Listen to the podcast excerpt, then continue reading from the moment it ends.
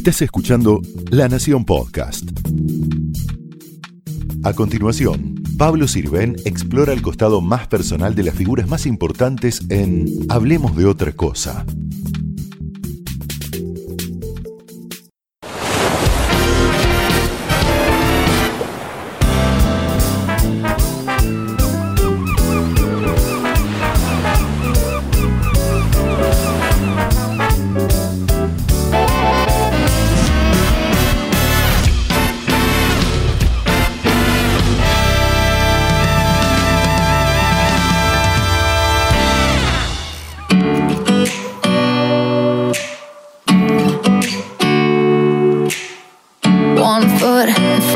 The other.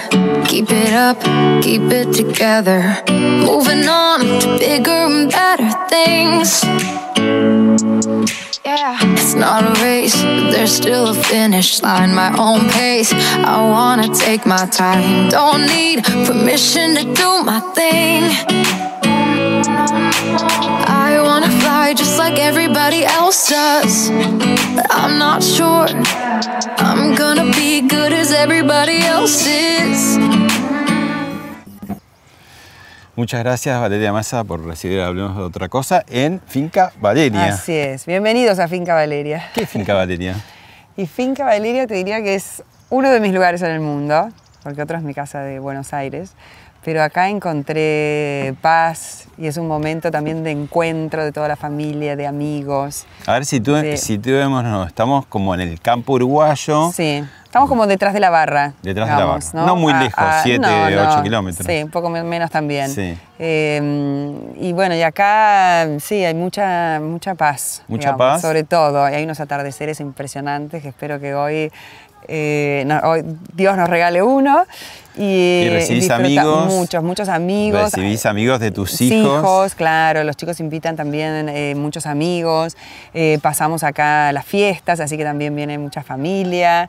Y mm, es, la verdad que tenemos como, no pasamos mucho tiempo al año, debemos Mm. estar un mes, un mes y medio como mucho en todo el año, pero, pero los momentos que estamos acá somos muy felices. Mm. Y a pesar de no estar tan cerca de la playa, ¿van todos los días a la playa? Sí, vamos a la playa, hacemos mucho deporte. Eh, mm, la verdad que disfrutamos un montón. Para mí lo bueno que tiene Punta del Este es que tiene como para todos los gustos. De ¿viste? todo. Punta del Este tiene playa, tiene campo, tiene para estar, no sé, una vida súper hot, sociable, fiestas, noche, o una vida súper tranquila. Eh, así que mm, yo creo que es lo bueno. Y nosotros vamos como intercalando y haciendo un poco Un de poco todo de lo que nos brinda Punta del Este. Y acá que tenés un gran parque, bueno, este laguna. Sí, tenemos acá este laguna Tajamar, que sería. Y ¿Tiene unos donde viñedos? También hay, también hay, ¿Hay viñedo, es más hobby que. Hemos sacado alguna, alguna dama juana, Hmm. pero mm, es más este, estético, te diría. Y acá de todo un poco. Mira, los Hmm. chicos que andan en, en kayak también por ahí pescan, salen a andar en bicicleta, correr, tenemos canchita de fútbol. Hmm. Ay, pero de, de todo un poco. Punta del Este tiene también muchos días que no son de playa, viste que por ahí Claro. son muy ventosos. Así que bueno, acá aprovechamos todos los días. ¿Y es verdad o es una leyenda que los amigos de tus hijos finalmente es un incentivo para no llevarse materias a diciembre, venir a Finca Em- Valeria? Empezamos, eh, sí, empezamos como, viste, con Baltasar, con el mayor, este, cuando estaba en secundaria, dijimos, claro, tengo cuatro hijos. Entonces Baltasar, cuando el mayor empieza secundaria, dijimos, bueno, vamos, terminamos todo, termina el colegio en noviembre, diciembre nos vamos a Punta del Este. Y podés invitar a todos aquellos que no se lleven materias. Así que bueno, la verdad que terminó siendo un gran incentivo para nuestros hijos y para muchos amigos, porque después seguimos con nuestros otros hijos, eh, de, de invitarlos aquí cuando este, diciembre, que es un mes súper tranquilo, no hay nada, acá es puro deporte, vida sana, placer, este, playa y, la- y también este, que ellos puedan disfrutar con sus amigos. Y bueno, y, y- y nos- más de uno este, nos ha dicho, la verdad que muchas gracias porque yo por venir a- acá a la casa de ustedes a Punta del Este he hecho el esfuerzo de no llevarme ninguna materia. Así que sirvió. Bueno, vamos, seguimos. Bueno, contame, Valeria, este lugar soñado tan grande, no sé cuántas hectáreas, pero bueno, uno se pierde la vista, ¿no? En- hacia donde mires. Sí. La flora y fauna de este Ay, lugar. sí, compartimos, acá convivimos con pero un montón de, de animales que eh, nos recién estaba contando que tenemos, por ejemplo, tenemos carpinchos, tenemos este, mm, lagartos, interesante el tamaño. Eh, también tenemos zorrinos que de vez en cuando nos dejan su olor. recuerdo. Eh, sí, Pero, pero bueno, convivimos con todos. Yo creo que la naturaleza lo que te enseña es a respetar los tiempos, a tener paciencia. ¿no? Una flor no va a salir cuando vos quieras que salga. Una flor va a salir cuando estén todas las condiciones dadas para que crezca, ¿no? para que salga. Y mm, así que bueno, vamos programando, digamos, cuando vinimos acá esto estaba pelado, pelado, pelado, digamos que la mayoría de lo de verde que ves acá lo plantamos nosotros. Y, o sea que eso fue de alguna manera más que, que una imagen literaria real, un cable a tierra. Sí, también, por eso te decía que acá encontramos mucha paz, porque mm, ¿De qué te gusta hacer de golpe con la, con la tierra o qué? Ah, ¿qué me gusta hacer? Bueno, fuimos eh, eh, un poco como diseñando nuestro propio jardín y fuimos eligiendo qué especies poner y después me encanta todo lo que tenemos afuera, es lo que usamos después también para, para decorar adentro la casa. Em, yo soy muy de hacer este, manualidades, con lo cual vengo acá y no sé, desde pintar unos bancos para transformarlos y, cambiarlos de lugar, a, qué sé yo, coser algún almohadón. Este, soy muy de, así, de los que haceres me encanta. Cocino mucho acá también. ¿Sí? ¿Qué, eh, te gusta sí, cocinar? me encanta cocinar. Todo un poco, soy de, este, de hacer dulces, por ejemplo. Tengo mis tortas, esas que la torta Valeria no falla nunca. que ¿Cómo es, la torta Valeria? Y tiene una base de chocolate, que es entre un marquís y un brownie, no es ni uno ni otro, tiene una consistencia intermedia, dulce de leche y... Parece prohibido para, para, modelo, digamos, y, mm, Bueno, pero de vez en cuando las modelos también. ¿Hay permitidos? Ah, sí, seguro. Después me gusta mucho, a mí me gusta mucho recibir, entonces yo soy muy de, de, atender a la gente, me encanta que la gente que viene a casa, atenderla, recibirla, servirle. Entonces, este, acá hacemos muchas así comidas y yo organizo todo lo que sea, este, desde la compra del supermercado hasta el menú que vamos a comer y después este, atiendo también mucho a la gente, me encanta. Mm. ¿Qué te acordás así los recuerdos más, eh, más viejos, más antiguos? De, veranos tuyos.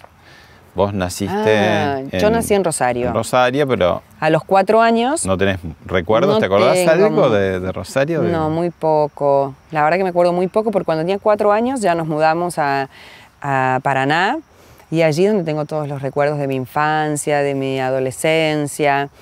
Mi padre trabajaba en turismo, entonces nosotros em, te diría que viajamos muy pocas veces para, digamos, los veranos.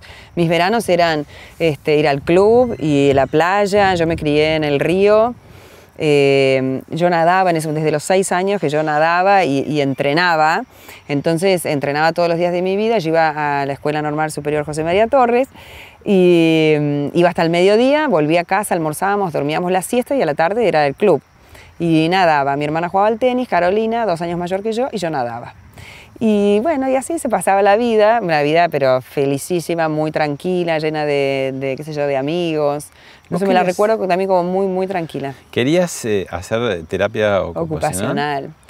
Yo quería trabajar con personas con discapacidad, quería ser maestra, quería trabajar con chicos. O sea, desde chica yo tenía muy claro que a mí me gustaban los chicos, siempre me gustaron. Yo llegaba a una reunión y siempre donde había, este, donde había menores... ¿Se te pegaban los chicos sí, y siempre, vos te pegabas a los chicos? Sí, siempre me gustó, siempre tuve muy buena onda, siempre me gustó. Así que eh, tenía como, pensaba que iba a hacer algo al respecto. Después empecé a pensar en, en psicología, me gustaba. Yo cuando tenía 13 años, participé como voluntaria de eh, unas competencias de Olimpiadas Especiales, ¿no? Que Olimpiadas Especiales, yo hasta ese momento no lo conocía, eh, brinda entrenamiento y competencia deportiva para personas con discapacidad intelectual. Mm. Mm, y, para mí fue un antes y un después, o sea, a mí eso realmente me marcó mi vida. Eh, vinieron a, preguntarnos en el club donde nosotros estábamos entrenando. Seguiste toda la vida. Ay, sí. Bueno, acá estoy embarazada. Y sí, toda la vida. ¿Pero eso te acompañó, digo, desde, desde entonces? Sí. A mí, yo siempre digo, nunca... Yo creo que esa fue siempre mi verdadera vocación, ¿no? Esto de, ser maestra, de trabajar con personas con discapacidad, de, hacer algo con chicos, siempre este, fue mm, lo que yo quería hacer. Después cuando surgió y empezó a, me la quedo esa, me gusta. Después cuando surgió el tema de lo de modelo, modelo, modelo, Bueno, yo dije, voy a probar y entonces me Pará, ¿y vengo- por qué surgió modelo, modelo, modelo? y porque mi hermana mayor ya había empezado a hacer este, algunos desfiles en Paraná y entonces después me empezaron a ofrecer a mí, pero no era un trabajo, era una diversión de vez en cuando, un multimarca de ahí de, de- de Paraná que hacía, ¿no? presentaba las nuevas colecciones y, y bueno, y éramos como más o menos un grupito de chicas que hacíamos prácticamente todos los desfiles, que eran, no sé, no sé, cinco o seis desfiles en- en- por temporada. Y una vez hice un desfile donde se llamaba el desfile de las estrellas. Y apareció Roberto Giordano. Claro, el desfile de las estrellas eh, había invitados de Buenos Aires y entre ellos estaba Roberto Giordano, estaba Mirta Legrand, estaba Lole Reutemann.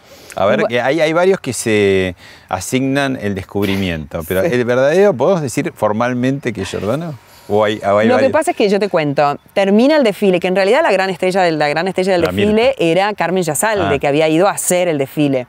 Y nosotras estábamos ahí, las chicas de Paraná, que estábamos ahí también, este, bueno, acompañando. Termina el desfile y a mí me vienen a decir, el señor Roberto Giordano quiere conocerte. Imagínate, yo unos nervios terribles, entonces yo, bueno, me llevan hasta la mesa donde estaba él, sentado con Mirta y compañía, y entonces Roberto me empieza a hacer preguntas, me la presenta a Mirta, me saluda, entonces me dice, bueno, me gustaría que vengas a Buenos Aires. Él tenía unos micros de moda en lo que era TC en ese momento, ¿Vos Canal siempre 7. fuiste alta? Siempre. Yo mido desde los 13 años que mido como ahora. Y eso para mí era- en ese momento era un Que es sufrimiento. cuando unos 70 y... Yo tengo 1,78. Uf. Y era como. eh, sí, No te sacaban las- a bailar, Nunca, jamás. miedo porque- Planchaba siempre, Porque, siempre. porque todos los chicos más... Claro, Los ¿no? veías de arriba. No, sí, sí, sí, no, yo planchaba siempre y, y- y tengo las fotos de, por ejemplo, de mi cumpleaños de 15 que era así. Todo, la Eh, del colegio, la de, sí, la de grado, sí, la de- con, mis, año. con mis amigas era siempre, siempre era- me sentaba atrás, siempre en la última fila, siempre formaba atrás, me sentaba atrás. ¿Tu hermana también? Mi hermana no es tan alta. Mm. O sea, es alta, pero no, no es tan alta, mide unos 70, 70, 71. Bueno, y, ahí te invitan a ir a Buenos Aires. Claro, y ahí ¿cuánto Roberto tenías, me 14? dice... de- no, no, no, tenía más. Eh, ahí tenía ya 16 años. Entonces me invitan. Acá a ir a Buenos re Aires. chiquita, A pero ver. ya había- Ay, Dios mío. Pero esto ya... Ya es un poquito ya cuando arrancan los 90, sí, ¿no? esta foto es divina. Sí, sí. Esta foto es divina. Esta foto es acá en Punta del Este. Y si ese sol, ¿no? Es de acá. Es de acá, ¿no? exactamente. El atardecer es la luz perfecta, mujeres. Cuando quieren Para- sacarse una buena foto. ¿A qué hora? ¿A qué hora? eh, bueno, depende a qué hora cae el bueno, sol, el fotógrafos te atardecer. dicen 7 de la mañana o 7 de la tarde, Ah, ¿no? sí, sí, es mejor al atardecer, porque a la mañana la cara hinchada. Al menos yo a la mañana no sirvo. Eh, muchas veces me ha tocado trabajar a las 5 de la mañana en el amanecer, pero yo prefiero. Este programa está atardecer. lleno de tip de, Ma- de Valeria para que las Lleno de. señoras y señores, digamos, Sí, también tomen total, nota, ¿no? Tomen nota. La luz del atardecer para Bueno, mí es y la esta mejor. es emblemática, Inigualable. Ah, esta- y esto, pero mira, yo cuando vengo a vivir a Buenos Aires, la- una de las primeras este, modelos que ya era modelo top en ese momento es Carolina Pelleriti. Sí. Y Carolina Pelleriti fue la que eh, nos presenta con Alejandro. Porque Alejandro me ve en Mar del Plata en un desfile en el Hermitage y empieza a preguntar quién es esa chica, quién es esa chica, quién es esa chica. Yo me acuerdo que salí. mirá lo Digamos, que te voy a decir Alejandro Gabriel, tu, tu con marido. mi marido. Sí. Compartí pasarela, ¿ok? Con Patricia Sarán, que en ese momento era la chica del ascensor. ascensor. O sea, imagínate. Y me acuerdo que las dos teníamos como vestido, eh, yo tenía un vestido naranja, me acuerdo, y ella era así como con posee, una larga, otro corto. Bueno, imagínate. Eh, ahí me vio mi marido y Mm. mi actual marido. Y ahí empezó a preguntar quién es ella, quién es ella. Carolina Pelleriti nos presenta, después Mm. de un tiempo, no en ese desfile, después de un tiempo. Y bueno, y al principio él me lleva 10 años, Alejandro. Y entonces en ese momento yo decía, no, no, es un viejo, es muy grande para mí. No, no, no, yo tenía 17, 18. No, no, no. Y bueno, al final... eh, ¿Pero quién es el madu- el maduro de la, de la pareja? ¿Quién no, los dos. Ah. Porque tenemos como... eh, nos complementamos muy bien, te diría. Somos muy distintos en Son muchas equipo, cosas. Y nos complementamos muy bien y formamos un buen equipo, te diría. Sí. Bueno, ya hace 30 años que estamos juntos. Mm. Entre de novio y casados, hace 30 años que Bueno, estamos ¿ahí quiénes, quiénes son? Porque hay algunas... Uy, acá todas, este, bueno, acá estaba, mira, Bárbara Durán, que en ese, que divina, Bárbara, que estaba embarazadísima de su primer hijo. ¿Quién está acá? Débora como- de Corral, Sí. eh, la Tota Márquez, Elizabeth Márquez, que era la novia de Pancho Dotto, y Sí. Catalina, que venía de, mm, de, Cor- de Córdoba, me acuerdo, Catalina. Digamos Este, que esa todas fue- diosas del momento. Para una Esto era- conocida marca de ropa interior, ¿no? Exactamente, que fue mi primer campaña. Yo después de venir acá, hago lo de Roberto, yo todavía estaba en el colegio, hice filme, ah, vine a Buenos Aires un poco, yo todavía estaba en el cole y dije, no, yo voy a terminar el cole y después voy a ir a Buenos Aires. Mientras tanto, vine en un momento a hacer algunas cosas, pero cuando terminé el colegio me vine a vivir a Buenos Aires. Esta tiene que ver con otra y vez esta, no? no. Esta fue, esto fue en Hawái. Ah. Esta es mi primer gran campaña a nivel internacional. Pero de una marca que sí después hizo ¿De una playa acá. Exactamente, pero bueno, esa playa ya existía, la marca, o sea, Sí. ya existía, pero yo acá ya había empezado a trabajar, ya estábamos hablando acá del año 92. Este, yo me había ido, porque al año de estar en Buenos Aires, me ofrecen ir a trabajar afuera y yo digo, bueno, me voy. Me acuerdo que le, lo dije a Alejandro, mi novio del momento, le digo, mira, para mí estar en Buenos Aires, estar en Milán es lo mismo, yo, no es mi lugar, no conozco a nadie, me da lo mismo, así que yo me voy a probar suerte. Acá está la, este, la fauna de la que amigas de la hablamos. Y le dije, me voy a Milán. Bueno, me fui a probar suerte a Milán, estuve tres meses, trabajé súper bien, volví. Y después al año me voy a, a New York. Cuando llegué a New York empecé a trabajar súper bien. Y, y bueno, mi primer gran campaña internacional fue para, para Guess, que convertirse en, en una chica Guess era como, wow, un antes y un después. Empezaste a tener nombre propio, ¿viste? Porque Claro. hay miles, o sea, hay millones de modelos en el mundo, hay miles que son este, conocidas y muy pocas que son supermodelos. y Bueno. esto marcó la diferencia en mi carrera, la primer gran diferencia. ¿Y, y Punta del Este cuándo empezaste a venir? Y Punta del Este empecé a venir en el- ya el primer año de, de- el verano de 89-90. Cuando eh, terminé el cole ahí, en el 89, yo soy este, egresada del año en 89, y ese, ese verano fue el primer verano que vengo, que vengo con Pancho Dotto a vivir. Vivíamos en un departamento en, la, en, en Roosevelt con eh, dos modelos más. Pancho, el novio de una de las modelos, era, un- era tremendo, tremendo, Después se, tremendo. se- se expandió rápidamente y tenía como una finca pues, camino de, entre la barra y José Sí, Ignacio, después, ¿no? bueno, siempre armaba, armaba su circo acá. Yo después, ese fue el, el primero y el único verano que, que, que viví ahí, pero yo ahí conocí Punta del Este, nunca había estado. Después empecé ya a venir con, con Alejandro, con amigos y bueno, nunca más viví, pero mm, sí, él, él armaba todo su circo porque era el momento de presentación de, de las chicas. En ese momento no existía la comunicación como hoy, ¿entendés? Claro. Hoy, eh, hoy a través de redes sociales, o sea, l- El las- Instagram y... o sea, cualquiera, hoy no, te diría que si querés no necesitas ni siquiera agencia, porque Casi que las marcas eh, eh, van a través de redes sociales. hacerlo a través de redes. Buscan a través de redes sociales. ¿entendés? Entonces vos hoy este, está tu foto ahí y todo. En ese momento tenías que armar circo para exponerte y que las revistas te saquen una foto y que eh, había que producirlo un poco más todo. Mm. Bueno, ¿querés ver algunas imágenes pocas? Porque tenés tantas que A eh, hicimos una selección. Veamos. Veamos. Desfile.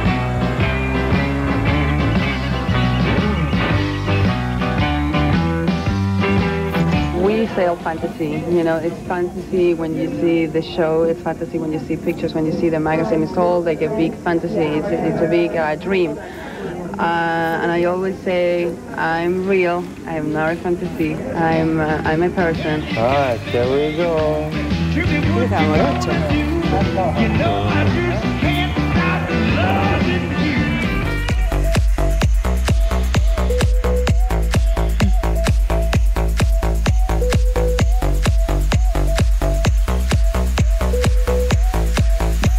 Una, partecita de tanto, ¿no? Sí, Tanto me encanta. Eh, me gusta verme porque ver, ¿viste? De vez en cuando y- me siento con mis hijos y les muestro. ¿no? Sí. Porque Y bueno, es que yo creo que eso es una, es una modelo, sos como, tenés que ser lo más moldeable posible como para que cada eh, fotógrafo, cada marca, cada diseñador te pueda transformar en, en lo que mm, ellos necesitan, en lo que quieren, en lo que están, digamos, pensando para vender su, o para mostrar su colección. Lo que pasa es que eh, cuando, cuando irrumpís vos, ahí empieza también como a, a cambiar, ¿no? Porque antes el desfile era como más, uh, un, un- un lugar más, eh, no tan show, ¿no? Y las Sí. modelos eran mudas. Es que eh, yo creo que en los años 90 como que la moda se puso de moda, ¿entendés? La moda se puso de moda, las modelos se pusieron de moda, saltó todo, mm, sí, fin de los 80, principio de los 90 aparecieron lo que son las supermodels. Yo creo que Gianni Versace fue un diseñador que que impulsó mucho todo el fenómeno de las supermodelos, porque él ponía todas juntas en pasarela, Cindy, Claudia, este, Naomi, eh, Kate Moss, Christy Tarlington, todas arriba de, la pasarela y en primera fila eh, eh, tenías a Madonna, a Prince, al príncipe del no sé qué, era como un show arriba y debajo de la pasarela y estar ahí era como era muy loco. se empezó a convertir en otra cosa, ¿no? Porque, digamos, antes, hace muchas décadas, vos decías, eh, la modelo estaba en el desfile eh, concreto, específico, para quien iba a comprar o que le interesaba, en la revista femenina, en lo que se llama el figurín, ¿no? ¿Qué era el figurín, digamos? Que era toda la moda. Y sí, bueno, porque venía, digamos, lo que estaba de moda y te traía también este, para que vos lo puedas hacer en casa. Los, moldes. los moldes, claro. Es que, bueno, la mujer también ocupaba otro rol en la sociedad y entonces era un servicio a la mujer darle este, más para en la casa. La mujer estaba más en la casa, consumía este, o, soñaba con lo que podía ver en una revista y después podía reproducirlo porque se suponía que las mujeres este, cosían, cortaban, bordaban, tejían, todo, era, hacían todas, todo eso.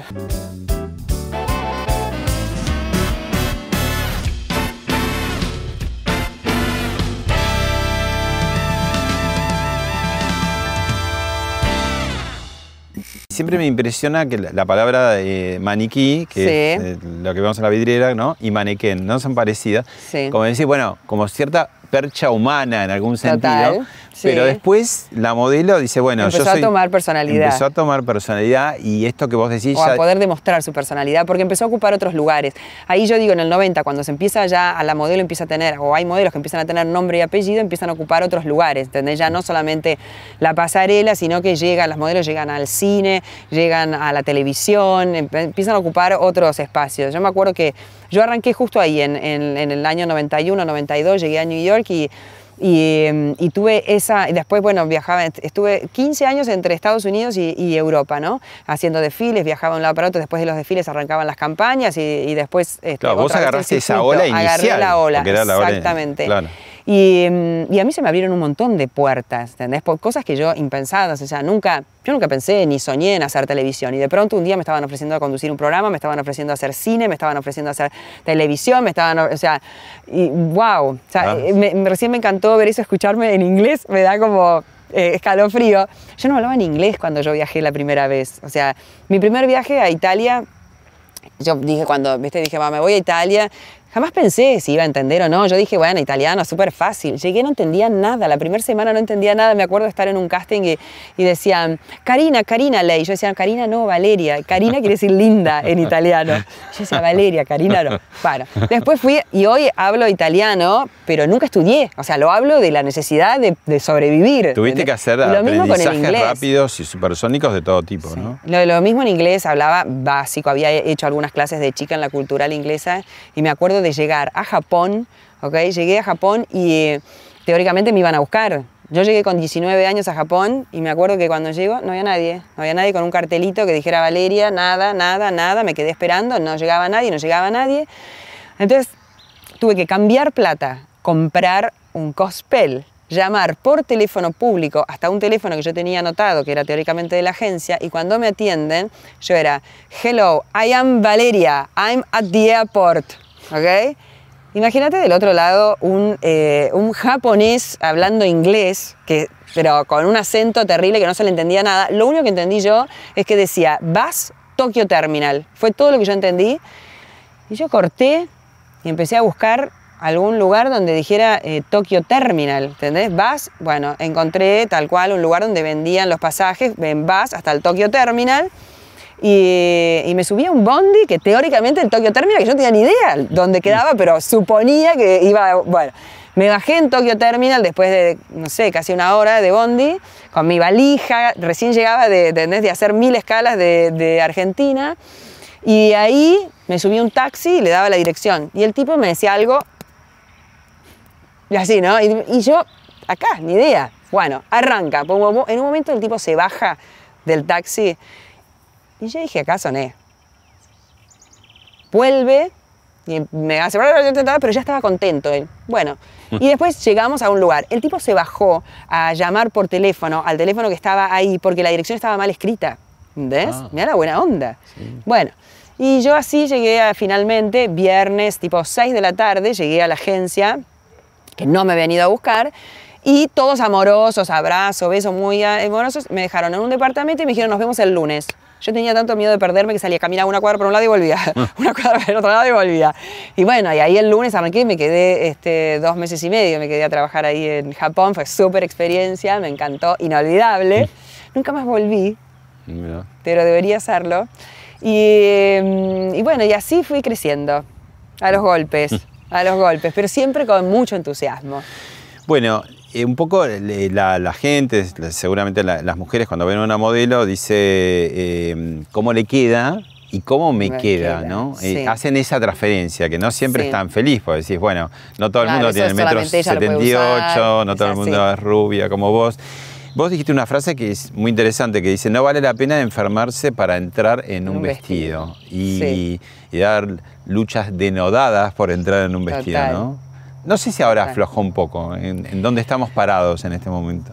Em, mira, yo creo que en la moda, o sea, cuando vos llegás a hacer un desfile a, Milán, París, New York, eh, tenés que entrar dentro del vestido o no haces el desfile o no haces el desfile. ¿Qué pasa ahí antes del desfile? ¿Dejas de comer, comes menos? Ah, no cuando viene la época de desfile, y bueno, supongo que es como, como un, este, boxeador antes de la carrera, que tiene, antes de subirse a la balanza, que tiene que pesar lo que tiene que pesar.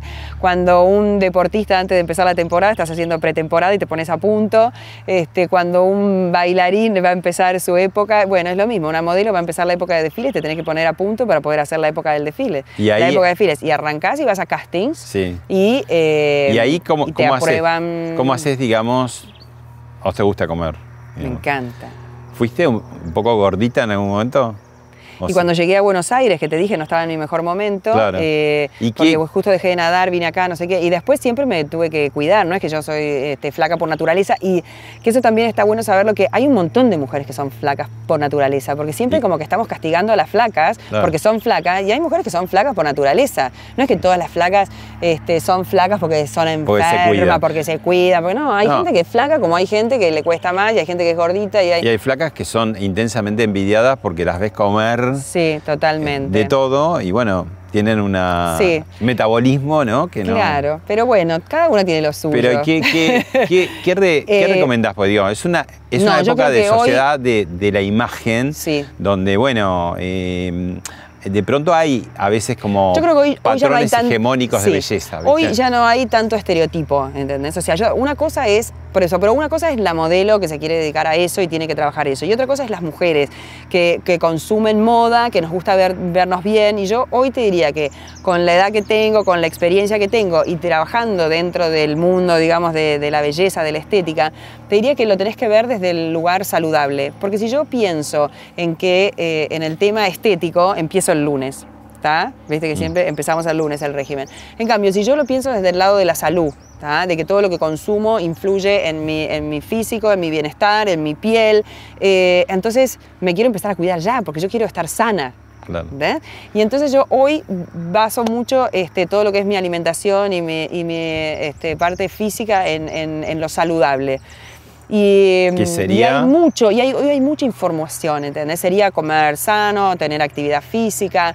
Eh, carne sí, carne no. Sí, sí, yo soy de las carnes, soy bastante carnívora, pero el tema es cómo combinarlo, de las cantidades, es comer variado, no, no, no dejar de, de, comer, porque hasta, este, qué sé yo, hasta las harinas, digamos, bueno, tenés que reducir, pero, pero un plato de pasta no lo puedo evitar yo.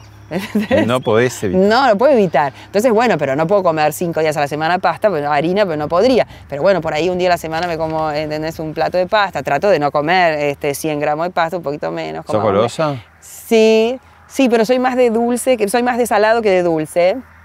Este, dulce me gusta, a mí me gusta todo lo crocante, las harinas, entonces yo cuando cocino me gusta como el amasado, la cosa. Una cosa tan. Soy tremenda, sí, O bueno, el asado, por ejemplo. Aparte a mí me gusta tanto el tema de la comida que, como te contaba antes, me gusta desde ir a comprar para ya imaginarme qué es lo que voy a cocinar y después prepararlo. Yo te hago hasta asados porque me gusta tanto que en mi casa los asados los hago yo. Porque a Ale no le interesa, no le gusta. Y a mí me gusta comer asado, entonces yo preparo asado para toda la O familia. sea que hay una vertiente ahí, es decir, o- otra línea de negocio que en algún momento se podría. ¿Tendrías un, ¿Eh? un restaurante? Una parrilla, ahí está, ¿Eh? un restaurante. Me encantaría. Es fantasiado con tener un restaurante, ¿Eh? digo, ¿eh? ¿Qué- Es qué? fantasiado. Porque aparte hago, y yo a mis hijos desde que son chiquitos los tengo, en- yo hago cosas muy simples y muy básicas, pero las hago yo. Entonces, este, a mis hijos los tengo engañados y en casa, por ejemplo, tenemos la torta Valeria, la pasta Valeria. la- entonces yo los, ellos están, pero creen que mamá es la mejor cocinera del mundo y no es así. no es así pero les encanta lo que cocina mamá. Y ahora lo que he logrado con eso es que hoy que ya son grandes los adolescentes y todo, compartamos en la cocina buenos momentos y hoy ellos este, les divierte el tema de de cocinarse y cocinar para los amigos. ¿entendés? Este, Baltasar tiene 20 años y una vez por semana tiene así como un encuentro culinario con, este, con sus amigos y, y se cocinan. Eh, cuando viajan tanto también de vez en cuando este, les toca cocinar a uno de ellos. Así que, ¿Qué bueno, hacen cada uno de los chicos? ¿Qué hacen? Sí. Baltasar está estudiando ingeniería industrial, está en tercer año ya de, de la Facu. Tiziano terminó Sí, ahora, gran- Tiziano tiene 17 y terminó ahora su colegio, se acaba de graduar. Y, mm, y está, Juegos claro, ahora está entrenándose para representar a la Argentina en los Juegos Olímpicos de la Juventud, eh, que empiezan el 9 de enero, es la inauguración, y después corre del 10 al 15 de enero. No pudo estar en su graduación, que fue ahora en este, los primeros días de diciembre y bueno, fuimos nosotros, los papis, a recibir su diploma. Eh, Pero ven- ustedes le mostraron cómo fue. lo, se, lo transmití, se lo transmití todo por- en FaceTime, todo. Desde que empezó la ceremonia yo estaba así. La próxima te digo, si me paso otra vez me voy a llevar un trípode porque me quedó el brazo acalambrado. De, este, estuve una hora y media transmitiéndole en vivo todo. O sea que Tiziano lo vio. Tiziano lo vio todo y cuando subimos al escenario, a- porque nos invitaron como último este, diploma, llamaron a, a Tiziano y dijeron que no, no podía estar porque iba a representar a la Argentina. Fue muy lindo las palabras que dijeron y que el colegio estaba como orgulloso de esto. Y bueno, nos subimos, yo imagínate, ya con nublada, mi vista nublada de la emocionada que estaba, con teléfono y los enfocaba a los amigos para que los suban. Después a cada uno de los, del rector, de- bueno, del director, de los profesores, yo agradeciéndole, saludando con el teléfono a cual adolescente. Porque se Que quedó sin su graduación, sin su viaje de egresados. Egresados. O sea, toda la, la disciplina para, sí, para fue una el esquí, elección. ¿no? Sí, fue, fue una elección. Él eligió eh, ya hace un par de años que este era su sueño, el de poder este, representar a la Argentina en un Juego Olímpico, y se empezó a entrenar y no fue solamente el entrenamiento, digamos, en la nieve, sino también cuando estaba fuera de la nieve, lo que era el entrenamiento físico, y, y también este, fue acompañado por una nutricionista y también por un psicólogo deportivo, digamos. ¿Y los demás chicos? Y los demás, después me queda Benicio, que tiene 14 años, que también acaba de terminar muy bien y ya estaba disfrutando acá con amigos del viaje de los que no se llevaron materias. Y, y que Benicio también esquía, juega al rugby, juega al tenis, súper- mm, hace de todo un poco y ahora se va a hacer su temporada de esquí también a, a Europa. Y mm, La Taina, que tiene on- Taina acaba de terminar la primaria, así que este año fue como de grandes egres- momentos, ¿viste? De egresados, Sí. sí. Taina Y que la se mueven las estructuras, viste que uno no tiene conciencia del paso del tiempo si no es con los los chicos, chicos, ¿no? sí. Porque van Y rápido. Taina se ganó un premio por arte, porque ya todo lo que es arte, canto, baile, este, dibujo, instrumentos musicales, todo es lo que le gusta. Así que bueno, se, se- se llevó un premio en el colegio por todas las artes. Mm. Bueno, alguien que conoces te dejó un mensaje. A ver, a ver. Tengo para decir de Vale? Va. que es una gran, gran amiga, es una fiel amiga, es una persona con la que podés contar siempre y a quien aprendí a querer a lo largo de muchos años de amistad, a entendernos, a comprendernos y a compartir, creo, lo más lindo que nos tocó, que es el- la crianza de nuestros hijos. Fuimos mamás eh, casi simultáneamente siempre y cuando no me tocó la última, ella me hizo madrina de, de su princesa, que fue un regalo impresionante de la vida. Así que no tengo más que palabras de agradecimiento y de celebración por tenerla cerca. Beso grande, Valerita, te adoro.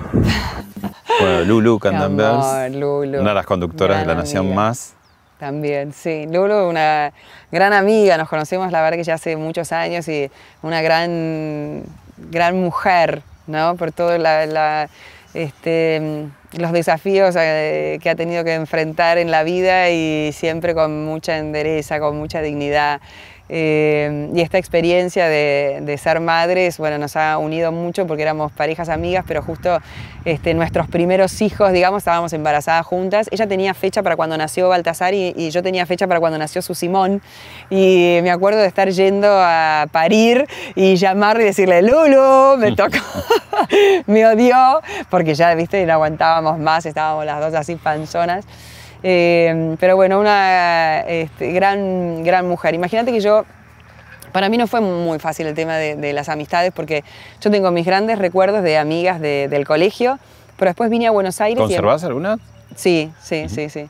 Y, después me vine a Buenos Aires y empecé a tener relaciones nuevas, pero al tiempo me fui afuera y después como moviéndome y viajando tiempo, no tenía como, viste, mucho tiempo de profundizar. Y después te convertís en una personalidad, en alguien conocido. Y entonces estás cuidando como mucho tu privacidad y entonces decís, viste, te cuidás de cuándo te abrís, de cómo, viste, con quién compartís, de vos decís, bueno, pero tengo re buena onda con ella, pero ella tiene su mundo y sus amigas y por ahí que son más amigas que yo y lo mío lo va a compartir con las otras, ¿entendés? Tenés esos, este, esos monstruos en la cabeza. Eh, pero bueno, Lulu fue una, amiga que me, nada, de la vida, que compartimos mucho y sé que, que, siempre está y ella sabe que yo estoy y que nos respetamos, nos quiere con nuestras diferencias, que eso es lo más lindo. Mm. Esto que vos decías, eh, esa eclosión ¿no? de las modelos de los años 90 fueron tantas al mismo tiempo, tan importantes. Después, bueno, eh, fueron quedando menos en el camino, pero algunas, por ejemplo, digo, por perfiles, ¿no? Pampita, que es un, como un torbellino que produce todo el tiempo cosas y cosas muy distintas. Nicole Neumann, que con sus conflictos. Y digo, vos dentro de, por nombrarnos dos, podríamos seguir nombrando distintos perfiles.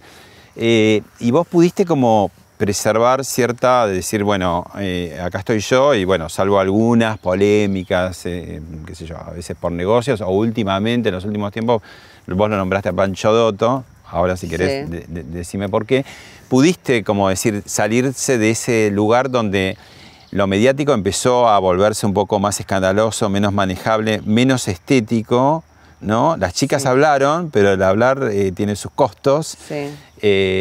y vos pudiste surfear mejor esa ola, ¿no? O no sé cómo haces. Eh, aprendí a surfear de chica. no, creo que eh, un poco porque la verdad que yo la mayor parte de mi carrera la hice en el exterior, pero cuando venía, pero siempre tuve claro que algún día iba a vivir en Argentina.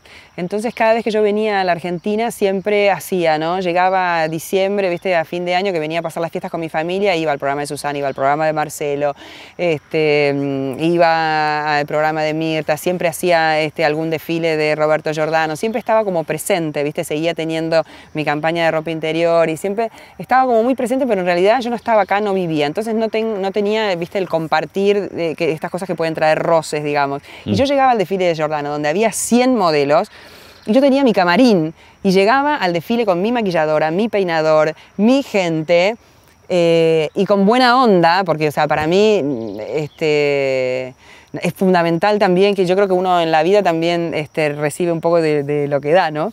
Este, tirando buena onda a todo el mundo, eh, eh, iba a hacer mi trabajo, y yo me iba, porque para mí este es mi trabajo, ¿entendés? No es mm. mi vida. Yo tengo una vida fuera de lo que es este, las pasarelas, la televisión y lo que sea.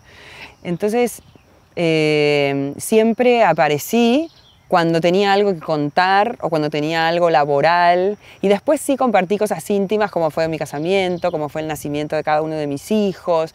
Pero después... Eh, no, no, tuve mis límites, ¿entendés? Que mm. fueron también un resguardo propio.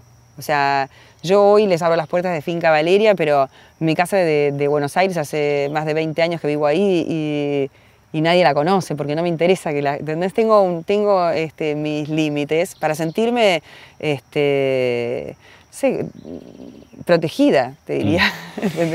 Y mm, yo te decía el tema de Pancho Dotto, que fue el armador, vos mismo lo decías, de, esa eh, selección de chicas de los 90, ¿no? Y con el paso del tiempo, bueno, en los últimos años hubo ahí como fricciones o él dijo cosas. Sí. ¿Y por sí, qué? que y la verdad es que no, no, no, yo no sé por qué. A mí, si me preguntás qué me pasa a mí, primero me, me duele porque yo en mi historia siempre aparece Pancho y siempre lo cuento y lo cuento, te diría, con mucho respeto y con mucho cariño. Eh, me sorprende terriblemente y me duele que salga a hablar porque mm, que salga a hablar mal sin antes eh, tomarse el trabajo de, de- de llamar por teléfono. ¿Entendés? Esto que yo te decía, yo no tengo necesidad de hacer las cosas públicas, este, las cosas privadas hacerlas públicas. ¿tá? A no ser que esté buscando, que esté buscando algo más. ¿Cuál sería el reclamo, digamos? No sé cuál es el reclamo. Yo creo que está ofendido, pero no, no entiendo qué le pasa. O sea, no entiendo qué le pasa. ¿Cuál es, cuál es el reclamo? Eso me metería yo. Yo, desde mi lugar, no tiene absolutamente nada que reclamar. A no ser que le duela que, no sé, que hoy no tengamos una amistad como teníamos en su momento, que haya como algo más emocional y sentimental. ¿Entendés? Pero después, Tal vez tema ese laboral negocio, no hay reclamo. ese negocio también se desarmó un poco, digamos, porque todas tomaron vuelo, distintos vuelos y... y- Todas, todas las que estábamos eh, eh, con Pancho, en algún momento nos fuimos. Evidentemente, este, No, a veces por pelea un- ni nada, sino por evolución. Era. Exactamente, por evolución. Él, sie- siempre lo digo, él era eh, un ojo clínico para decir quién podía y quién no podía trabajar o quién, no, sí, quién tenía futuro en el mundo de la moda. Un ojo clínico fantástico. Pero después llegaba un punto donde, evidentemente, este, nosotras crecíamos a tal punto que necesitábamos otra cosa. Mm. Bueno, vos hablaste de- de- del casamiento y tenemos imágenes para ver. Me encanta mi casamiento.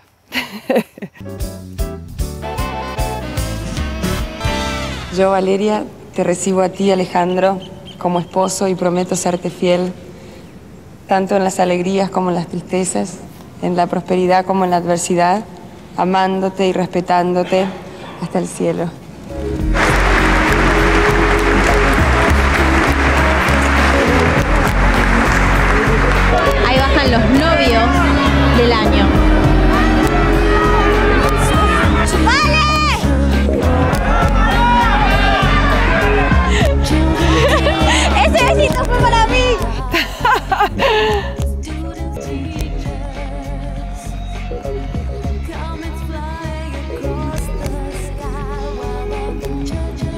La cantidad de locuras que hicimos, Dios mío.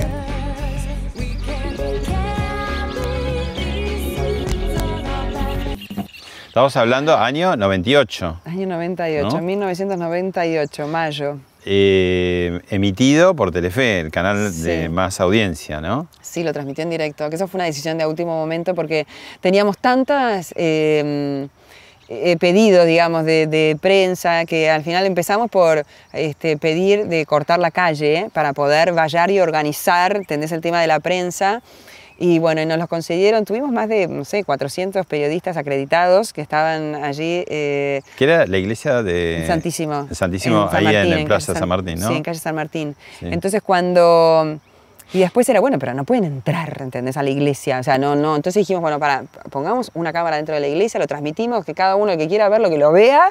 Y eh, ¿entendés? yo le decía a Alejandro, eh, pues todo esto se ocupó él y yo le decía, mira, haz lo que quieras, yo lo único que te pido es que quiero entrar y disfrutar de, ¿entendés? de entrar a la iglesia sin que alguien me esté pisando el vestido. O sea, eh, Que y lo tenías una larguísima cola. la larguísima cola. ¿De quién era el vestido? Del vestido de Armani. Nos- Mm. a los dos nos vistió este, Armani. que Bueno, esa la fue una- famosa galera. La, también. Bueno, esa, la, la puso Es- Armani, pero a pedido de mi marido. Ahora te cuento la historia de la galera, Mm. si querés. Pero bueno, y entonces en eso, y al final, bueno, resolvieron ahí una semana antes con, este, con Telefe de transmitirlo en, en directo. Y entonces, este, bueno, terminó siendo uno de los programas de más rating de, Porque, claro, de- hubo otros, este, digamos, el, el casamiento más de, de mayor rating en la historia fue el de Palito, Palito. Ortega y Evangelina Salazar, Sí. pero también estuvo Violeta Rivas y Néstor Fabián y hubo cantidades. Sí. Pero el de ustedes fue uno de los íconos, además porque veníamos de, de la era de Lady D, ¿no? Y ahí ustedes llegaron como Sí. una carroza o algo así. al, eh, al, mm, después al hipódromo donde era la fiesta Sí, y entonces ahí está el detalle, Sí. tipo Ascot, ah, de la galera. de la galera. ¿Cómo es Mirá, la historia de la galera? La galera porque bueno, Armani nos estaba haciendo la ropa, ¿no? Entonces nosotros íbamos a, a, Milán, bueno, yo estaba allá, yo vine poco antes de mi casamiento, pero bueno, yo estaba allá y vamos a, a, probarnos. Entonces, bueno, nosotros contándole esto, que para mí era muy importante que yo estar cómoda, explicándole que nuestro casamiento empezaba o sea, a las 8 de la noche en la iglesia y terminaba a las 7 de la mañana, ellos no podían creer esto, yo necesitaba bailar, estar cómoda. Entonces, bueno, él me hace este casamiento que en realidad era como, era, era como dos vestidos, uno arriba del otro, todo era, era, el largo y después uno corto. El largo, no, era el largo. Y arriba yo tenía, el de arriba era como un tul que estaba todo eh, bordado y era el que tenía la cola. Y después la que ves en la iglesia era el velo, que eso me lo puso él y yo le digo, ¿te parece velo? Me dice, sí, sí, tú debes sembrar una nubule, ¿no? Una nube que, que entra a la chiesa, una nubule que camina y yo digo, bueno, bueno, si lo dice Armani está bien. y entonces, bueno, después obviamente ya cuando llegó a la fiesta llegó sin el velo y eh, al principio tenía estos dos vestidos y después cuando empezó la fiesta, yo ahí adelante de todo el mundo me saqué esta parte que era la parte de, tul bordada y me quedé con el blanco que tenía como menos bordado y, y, era largo hasta el piso, no tenía cola. Bueno, entonces Alejandro, lo viste Alejandro, le toma todas las medidas, ya que todo perfecto, no sé qué. Faltaba muy poco para nuestro casamiento, se casa una sobrina de Giorgio Armani en Londres con un inglés. Entonces aparecen las fotos y Giorgio tenía su galera eh, eh, con los guantes en la foto, ¿no? Entonces Alejandro dice, yo quiero galera. Era Londres eso. Claro, eso era en Londres. Claro. Y se casaba con un inglés. Yo quiero galera. Entonces, eh, pero Armani había vestido a todos en ese casamiento. Entonces va, eh, la, la, última prueba, cuando vamos, Alejandro le dice, Giorgio, yo quiero la galera. No, no, no, no, no, no, le dice, no, la galera no, la galera no, Giorgio, pero si tú la, dice, vos la usaste, ¿cómo que no? No, sí, pero porque era, no, porque era Londres, pero no, no, no, no, no, Giorgio, te pido, por favor, bueno, le dice, está bien, yo te voy a dar la galera, pero no te la pones, la galera la llevas, le mostró cómo se, pone, cómo se llevaba la galera con los guantes, la llevas en la mano, al costadito, exactamente, con la misma mano las dos cosas, agarras los guantes y la galera, exactamente. No te la pones, no, no, no, no, no, no, no, le dice Alejandro, bueno, ok. Él se había organizado y cuando nosotros salíamos de la iglesia, había una persona que hacía años que trabajaba con nosotros, este, que le tenía la galera y los guantes. Entonces él salía y lo agarraba para la foto de cuando, cuando estábamos afuera. Y bueno, cuando salimos, viste que estaban ahí todos los periodistas, la gente y no sé qué, le dan esto, él agarra, están los videos si lo ves, sí. él agarra esto y fue más fuerte que él, no se pudo contener y se puso a la galera. y ahí empezaron todo el tema de la galera, que porque era petizo, que porque era... No había otra cosa.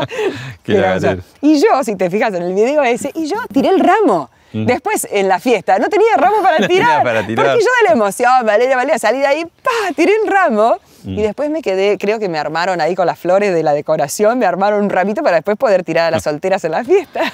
Bueno, tiene eso Alejandro de que es gracioso. Que Ale sí, Ale tiene mucha personalidad, es súper simpático, es súper sociable. Eh, es, es, es, un poco tu manager.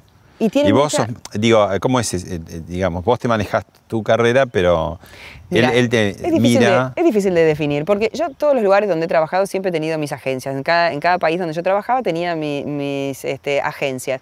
Pero él fue siempre el que, que me, me, cuidó, digamos, ¿no? Como que me, me, me cuidaba de, este, de que cada uno hiciera bien su trabajo. Y después la estrategia la hacíamos este, juntos y después yo siempre era... Eh, eh, digamos, yo pongo la cara y él este, es el que organiza por, por atrás. Pero más que nada por, este, para mí ha sido lo más importante de Alejandro, para mí siempre, siempre yo he tenido como la estabilidad emocional, ¿entendés? Con él, que uh -huh. eso es muy importante, cuando vos sos chica, viajás, ¿entendés? Estás mucho tiempo sola, qué sé yo, cuando trabajás en algo como esto, donde estás mucho tiempo expuesta y todo, es muy importante, ¿entendés? Es como el tener lugar tu familia, tener tu amor, tener tu, exactamente, entonces yo he tenido una familia que siempre, este, que para mí ha sido muy importante y, Y él este- estas, también. estas escenas, ¿no? De casamiento, ¿las ves de vez en cuando? Sí, y aparte justo hace poco, cuando cumplimos 20 años eh, de casados, las vimos con nuestros hijos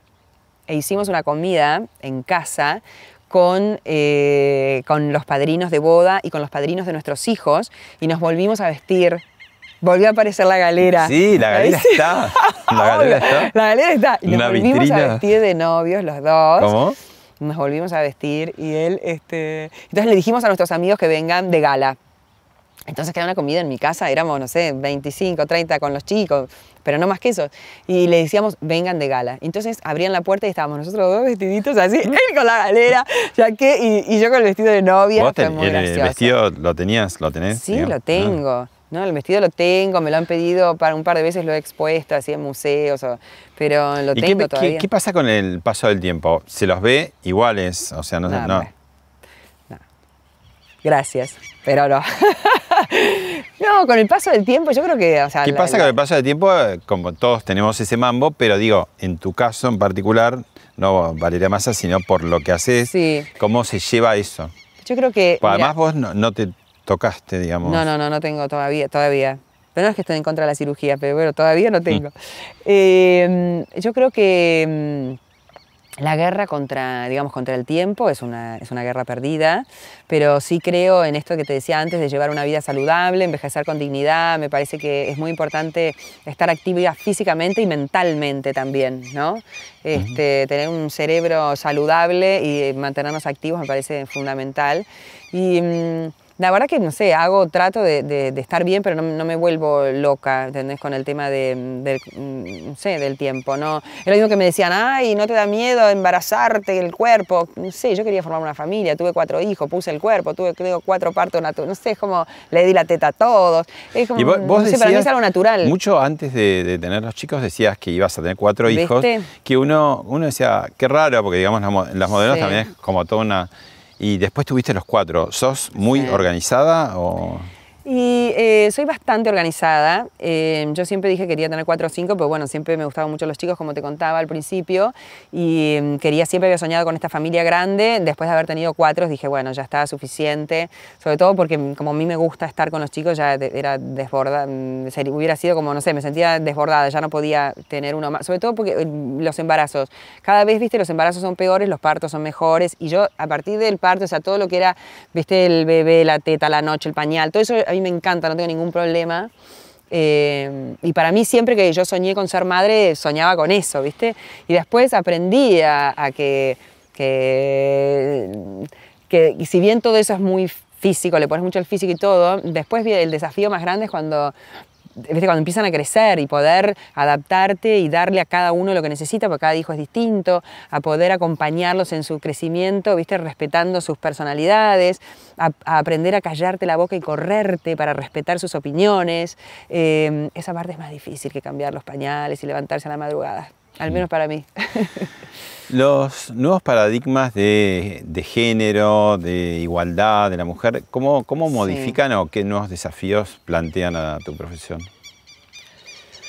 No, mi profesión yo creo que, como te decía antes, hoy está como mucho más, ya no existen, así como no están más las reglas del cinturón que tiene que combinar con el zapato, no existe más el 60-90-60. Eh, el 90-60-90, perdón, al revés, si no hubiera sido una cosa tremenda. Eh, no existe más el 90-60-90. Me parece que hoy eh, la sociedad y la mujer ocupa un lugar en la sociedad completamente distinto que de hace 20 años atrás, de hace 50, de hace 100 años atrás. Este, entonces, hoy eh, me parece que pa- pasa mucho más, o hoy es muy importante desarrollar la personalidad, ¿entendés? Y que cada mujer no quiera, ¿entendés? Mire la moda, pero para, para, dar, para sacar la mejor versión de vos, ¿entendés? No quiero ser como, no quiero imitar a, no me quiero parecer a, quiero descubrir cuál es mi mejor versión y, poder demostrar eso. Eh, y yo creo que hacia ahí va, ¿entendés? La moda hoy está mucho más amplia y, y, mm, y creo que le habla a todo tipo de, de mujer y sobre todo a esa mujer y trata de, de usar la moda para empoderar a la mujer, ¿entendés? Porque yo creo que para, para, para todos es muy importante eh, el cómo nos vemos, influye en cómo nos sentimos, ¿no? Este, mm, y bueno, creo que en eso este, la moda hoy habla para, habla para todos y para todas. Lo, lo ambiguo, lo trans, de pronto se vuelve también eh, cierta competencia. ¿Te acordás que en algún momento en el teatro eh, apareció Cris Miró, después apareció Florencia Lave? ¿Pasa algo de eso Sí. en, en- en la pasarela? No sé, creo que no, no, no sé, no, no se han eh, dado a conocer, o sea, no hay grandes casos así públicos, este, de, mm, de modelos que hayan aparecido Trans. en pasarela. Estoy pensando, sí, de modelos trans o que haya aparecido en pasarela. Pero yo creo que la moda en ese sentido es muy amplia porque, o sea, la mayoría de, desde, o sea, la mayoría de, de los diseñadores y eh, gente, hay mucha gente que trabaja en la moda que es gay, que es trans, que es, o sea, me parece que en eso la moda es muy amplia desde mucho antes, Claro. ¿entendés? De que socialmente se hablara en otros, en otros ámbitos. Y como, como que la moda eh, va más allá de la moda en sí y va al show performático y Sí. busca cosas que, Sí. que no es vender una prenda en, en una vidriera, No, simplemente. busca- hoy ¿no? la moda pasa más por vender un concepto que Ujú. vender una prenda. Mm. ¿no? Es vender una idea, vender, vender un concepto. Ya, o para poder vender tenés que, tenés que transmitir un concepto, ¿entendés? Se Sí. vende mucho más de eso. Vamos a hablar de lo sustentable, vamos a hablar de, de, mm, de la ecología, vamos a hablar de lo inclusivo, vamos a hablar de... Tenés que, tenés que contar algo que sea interesante, si no ya la gente mm, ya no se pone el amarillo porque... ¿Quién, quién, quién- me dice que tenga que usar el amarillo? Mm. La última, ¿cuál sería el concepto, Valeria Massa, para los próximos 20 años?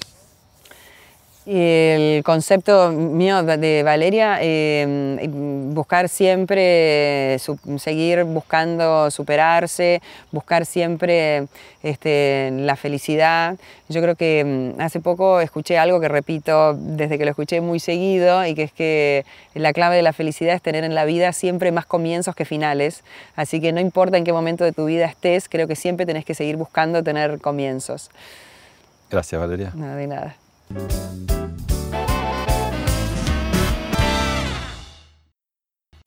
Esto fue Hablemos de otra cosa con Pablo Sirven, un podcast exclusivo de La Nación. Escucha todos los programas de La Nación Podcast en www.lanacion.com.ar. Suscríbete para no perderte ningún episodio. Estamos en Spotify, Apple Podcast, Google Podcast y en tu reproductor de podcast favorito. Seguí escuchando La Nación Podcast.